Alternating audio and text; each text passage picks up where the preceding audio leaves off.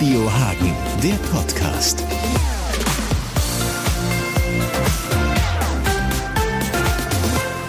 Das war ein Besuch in Hagen aus dem allerobersten Promi-Regal. Hollywood-Star Sylvester Stallone war am Freitag in Hagen.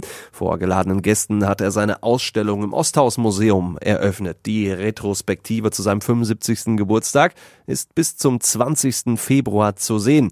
Sylvester Stallone sagte vor 80 Journalistinnen und Journalisten aus ganz Deutschland, es sei ihm eine sehr große Ehre, im Osthaus-Museum ausstellen zu dürfen und seine Bilder an denselben Wänden hängen zu sehen, an denen auch Werke der größten Maler der Welt hängen. Das Osthaus-Museum ist das älteste zeitgenössische Museum der Welt. Wir waren natürlich auch bei dieser Pressekonferenz für euch mit dabei und wenn ihr Lust habt, könnt ihr euch das Ganze jetzt anhören. Works of Sylvester Stallone for the first time. Ever. I was thrilled by this exhibition I saw with the support of the Russian Museum, namely Josef Kiblitsky. He is over there, yes, the senior curator of the Russian State Russian Museum in St. Petersburg, and the Gallery Gmurzynska, namely Mathias Rastorfer. Our retrospective could be realized. Sie haben es, glaube ich, vernommen. Das erste Mal zu, äh, in St. Petersburg war seine erste Museumsausstellung und jetzt als dritte Ausstellung nach der, des Museums in Nizza für, für zeitgenössische Kunst sind wir hier in Hagen. Sylvester Stallone's expressive paintings energetically demonstrate us what constitutes our exist existence. His themes revolve around play, around dreams, around fantasy, around harsh realities, around faith, and around death. Stallone's biographical reality naturally includes his involvement with the winning and the losing times around Rocky, John Rambo, and other screen characters. Sylvester Stallones expressive Bilder führen uns mit großer Energie vor Augen, was unsere Existenz ausmacht. Seine Themen um Spiel, um Träume, um Fantasie, um harte Realitäten, um Glaube und um Tod. Zur biografischen Realität gehört es selbstverständlich, dass er sich auseinandersetzt mit den Gewinnertypen genauso wie mit den Verlierertypen um Rocky Rambo oder anderen Leinwandfiguren. It is uh, not very known that your career of an artist started before your career as a film actor. And this is a very good occasion for us to show your first, to show your earliest works from 1966. We have uh, four about them, and uh, I'm very happy that Mr. Rastorfer made this possible because this is a very important dimension to see what you did 10, for about 10 years before uh, Rocky started. In vielen Werken, meine sehr verehrten Damen und Herren, sehen Sie bei Sylvester Stallone Uhrzeiger. Er hat einmal gesagt, Time is everything in einem Interview. Die Zeit läuft für den Schauspieler wie auch für den Maler Stallone. Seine Gedankenbilder, die über eine spielerische Dimension von Graffiti-Malerei verfügen, sind bisweilen ein Spiegel für uns. Alltag, für unsere Gedanken, für unsere Fantasie. In many paintings, you can see clock hands. Time is running for the actor as well as for the painter Stallone, of course. His thoughtful paintings, which always have a playful dimension of graffiti painting, and sometimes are sometimes are a mirror for us in our everyday life, our thoughts and our fantasies. So, now, Mr. Rastorfer, it's your turn. I keep it short because all you want is to hear Sylvester Stallone. Um, but to address the elephant in the room, the question that everybody always asks why show celebrity like Stallone with paintings? The short answer the paintings are great.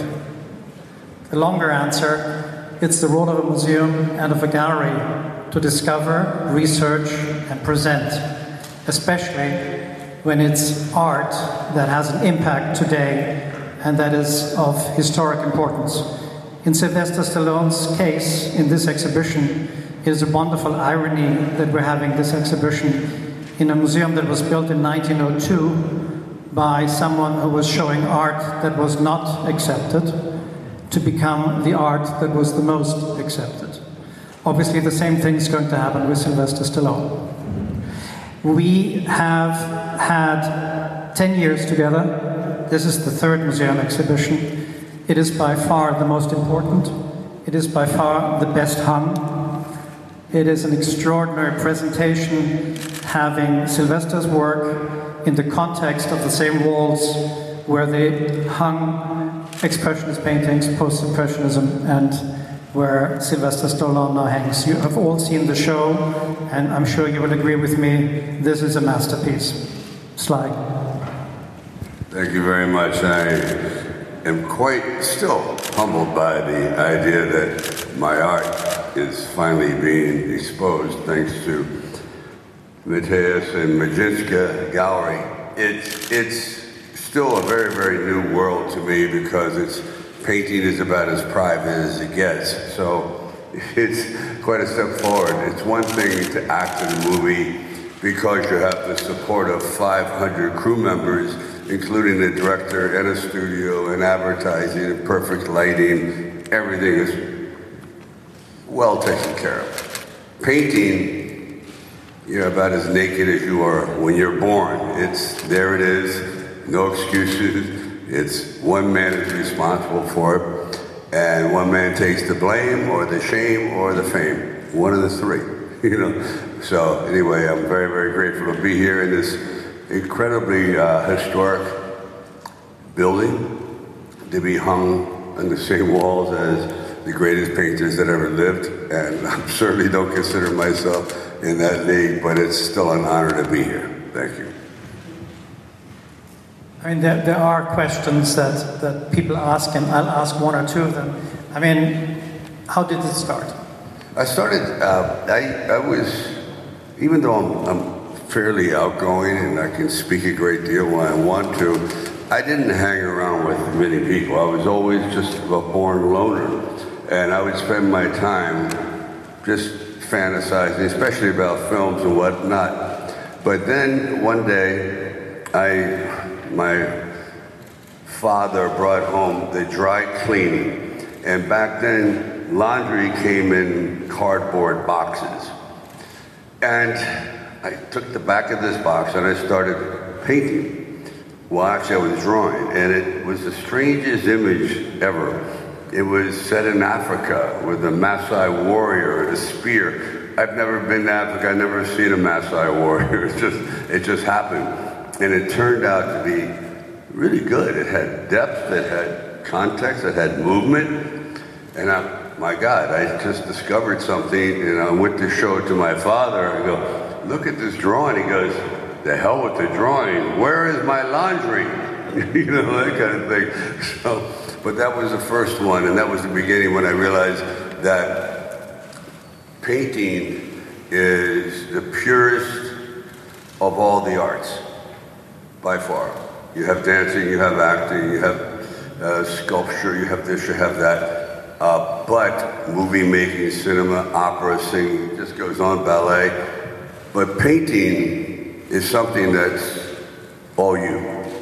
And it's the one that requires, I think, the least amount of intellectual dissection at the time. Meaning, when you paint, it pours out and quite often, it's flawed. It's not what you imagined, and it's frustrating. But those flaws and accidents in the wrong color quite often lead you down a path like this that I never intended. This was going to be a picture of a horse. A horse galloping. Look what happened. So, this is what I mean. Well, the, the thing that we didn't say before is that in this show, there are paintings that have never been shown, especially the ones from 1966. Your fault. I, I fell totally in love with it, I admit it. But tell me a bit more about those. I had these paintings that I, I used to paint on very inexpensive canvas, two dollars, and I would sell them for five dollars to get bus fare to go from school back to home, to school, back to home. And many of them, I don't know where they went, but I had a few left, but I was sort of embarrassed by it because the style was quite different than this. So I had them in my closet. I just buried them behind clothing. And we had a conversation one day, and he goes, So, you've been painting a long time? I said, Yes, I did something like this. It's terrible. And he loved it. He goes, Wow, this is, this is what you should be doing now. This is different. This is uh, very, very, uh, I guess we would say it was there was no pretext to it. There was no scholarly schooling. It was just paint flowing on canvas with a lot of emotion. So those are the first paintings. They have been, God, they haven't been seen in 60 years? Close to 60 years, 55 years. They've been in my closet. So it's great to take them out. We'll see how it looks. Well, you've just started a treasure hunt in Philadelphia. Everybody's now looking for the lost paintings, right? Um, but from there, the reason why I thought it was so interesting is it shows an extraordinary command of technique and it shows great composition. And Picasso once said, the small paintings are the most difficult to do, the big ones are easy. And I think it was very important to show that this is the origin, and then from there, there's a red thread through your work. Do you have a way to tell maybe the people why you challenge yourself always? You told me that once you get too easy with something, you challenge. Yeah, I think fear is really important, being afraid. Uh, that's what pushes you to new endeavors. Quite often, failure is the greatest teacher in the world. So if I become too comfortable with a style, then I go, there's no challenge here. This is just something to make money or sell or give. You know it's going to work pretty much. There's no doubt. And you can see there's some great artists that have maintained a style their whole life because they feel really comfortable with it. I tend to get restless and go, man, this is getting too easy. Let me try something that is not comfortable. And then I'll go into palette knives, that whole thing, which is not as easy as it looks, you know? And getting back to the fear factor, Going into a different closet, I, uh, I, am using metaphor here. A closet is very frightening. You open it up, it's dark, you don't know what's in there. Then you get a little get closer, stick your head in before you know it. Go, this is kind of interesting. I'm not afraid anymore. And so that's your new style. And I stay with that for a while until it becomes boring. It just becomes mundane, routine, mediocre. And then I try to do something different. Like this sort of painting, I don't, if you'll see from the early paintings, this is not me at all. But this became very comfortable. And then I tried to move on to a more of an abstract style, which became a little re- repetitive, you know? So going back to working with surrealism, but also with, with a, a, contemporary feel to it. So you're you're trying to layer five different styles at the same time and see if you can bring them together. This is the same situation you have with writing. Everyone starts out as pretty much terrible writer because the subject matter is not it's, it's not adventurous. It's not it's not intellectual. It's usually about yourself, how you grew up, what your parents were like. It's when you start to venture out into something that is unusual. Like when I started writing, my first five screenplays were basically about my life. Got boring. So then I started to write about Edgar Allan Poe and write about different characters in life. That's when my writing really began to mature. Same thing with art. Once you start to get out there and jump into areas where I'm afraid of it, but after about 10, 15, 20, 50 paintings, you said, oh my God, I'm getting better. Now I'm ready to move on to the next one. It's almost like, you know, like an athlete. You know, they start here to get better, and then finally they're at the top of their game. But I think it's, it's always about failure. Failure is the great college of the arts. That's where you really graduate, or you don't, or you fail. But constantly moving on into things that you have never in a million years ever thought you were going to do, period. And, and work and finding your strength. When you find your strength, everyone's different. Everyone in this room has a different strength. Everyone. There's no two identical people here. So you're going to have 500 different paintings on the same subject. You say, I want everyone here to paint a flower. You got 500 different flowers. You know, that's the beauty of it. Thank you. That's a perfect. My pleasure. So, questions, if you want.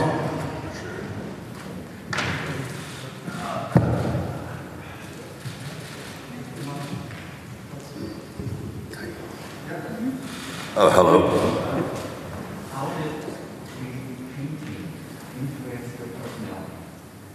How does painting influence my personality? I'm much more difficult when I'm painting. Any time, and I'm sure everyone understands, you become so engrossed in a subject or in a project, everything else is a distraction, including your family. And that's a problem. And therein lies the artistic dilemma. You become so absorbed subconsciously that I feel as though I'm, I'm making progress, but I'm not very friendly. I'm not, I don't want to explain myself. For example, if my wife or children, what did you paint today? I go, don't ask. Do not ask. Because the more I don't know, the better. When I start to explain it, then it's over. Thank you. So, don't, don't talk to me if I'm painting. Oh, good. Hi, good to see you again. We met a couple of times before on red carpet. So, um, where do you get all your imagination for your paintings? Because when you start as just a blank piece of paper, so where do you get all your ideas for what you paint on that? Usually it's something, I try to start out with a subject. For example, my, I deal in a world of massive ego. That's my business. Movies. Biggest egos in the world. Some of them are absurd, delusional, but it's all ego. Me. I am the product. That's the way the actor, the director feels. So I focus the first time on that. So I'll do a whole series of paintings. Actually, I just did some new ones about the young actors, the older actors, the, the, the male lead, the hero, the failure, the bad guy. And you just start to show different aspects of my industry that I know.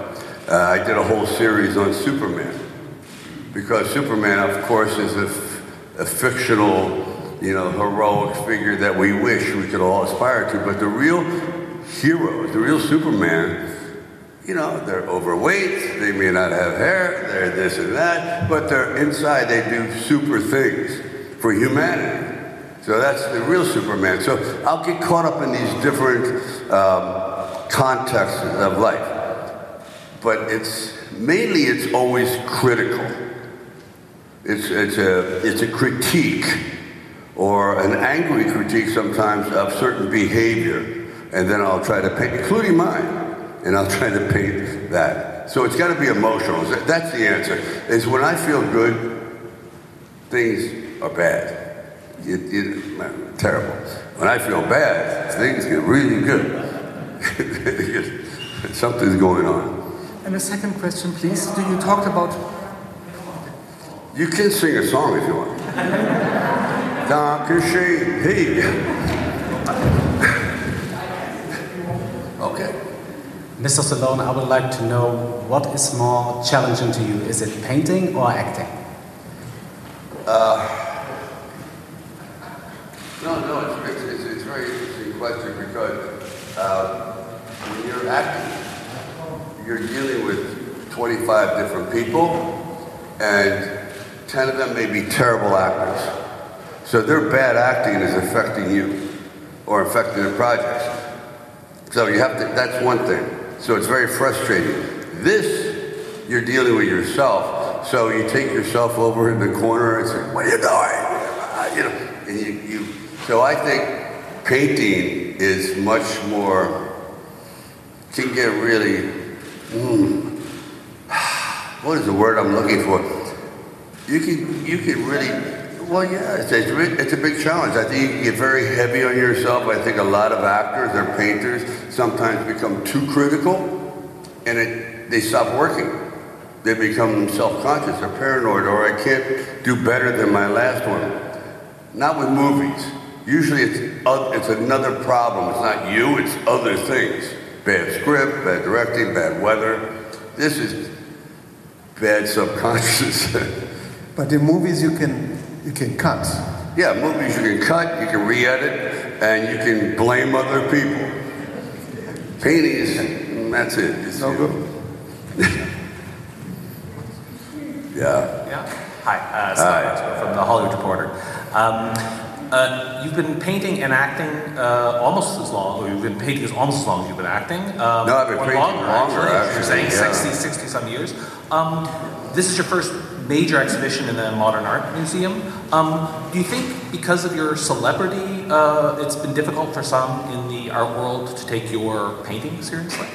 Oh, 100%. Absolutely. I, I find it, uh, we become very prejudicial. Uh, I think it's human nature. For example, if Elvis Presley decided to sing opera, right away you're going, this is a terrible idea. Already your mind is going horrible. David Bowie, great singer, wants to act. I don't know. Now, Even though he's good, he's good. I can't get past that he's a singer. And he's almost doing this as a joke. See what I mean? It's very hard. Same thing with comedians. Great comedians. They try to do something dramatic. And most comedians are very deep people. They're, you know, very serious people. They're not funny clowns like you see. I still can't take them seriously when I should. And that's my prejudice. So I think that there's a celebrity artist, and oh yeah, but that's not his real job. Well, actually, it was my real job until I started writing. But that was where I was going, painting. And luckily, I got a part in the play, and here we are. But yeah, I think it's a big, big problem separating the two. And I think that in a lot of senses, in a lot of ways, many celebrity artists are not that good. They aren't. They just aren't. And I've done some things I'm not proud of. But it's usually the name, the, what we call the hyphen, singer, painter, dancer, artist. You know what I mean? Writer, boxer. What radio Hagen, der Podcast.